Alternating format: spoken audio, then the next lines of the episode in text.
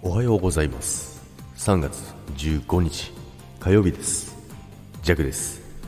はいおはようございます。今日もよろしくお願いいたします。はい昨日はですね、えー、ホワイトデーだったということなんですけど皆さん、えー、甘い一日をお過ごしできたでしょうか？ということなんですけどもね。で昨日ですねまあお返し、まあ、仕返しですね。仕返しを渡してですね。である女の子からですねあのー私にはって言われたんですけどね。いや、もらってないけどって。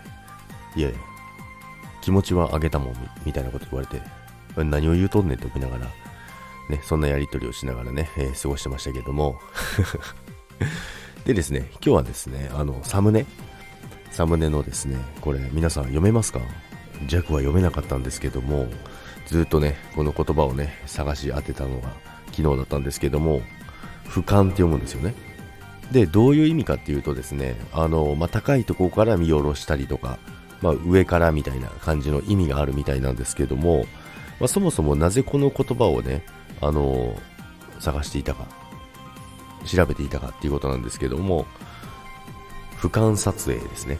俯瞰撮影。まあ最近よく、まあ、配信機材とかよくあるじゃないですか。まあ、これの撮影機材で俯瞰撮影っていう意味で、あの、まあ、リングライトもついてて、で、真上から撮影できる機材のことなんですけども、これがなかなかね、見つけられなくてですね、あの、上から撮るやつみたいな、えっ、ー、と、ね、そういう感じでね、検索したんですけど、全然出てこないんですよ。なので、全然その言葉をね、探してですね、で、この言葉を見つけた時もね、読めないんですよ。読めないので、俯瞰って読めなくてですね、腐敗とかね、なかなか腐ってんのかななんてね、思いながらね、あの、探してたんですけども、まあ、結局俯瞰って読んでですね、で、俯瞰の意味を調べたら上から撮るみたいな、高いとこから下へみたいな、見下ろすみたいな感じだったんですよね。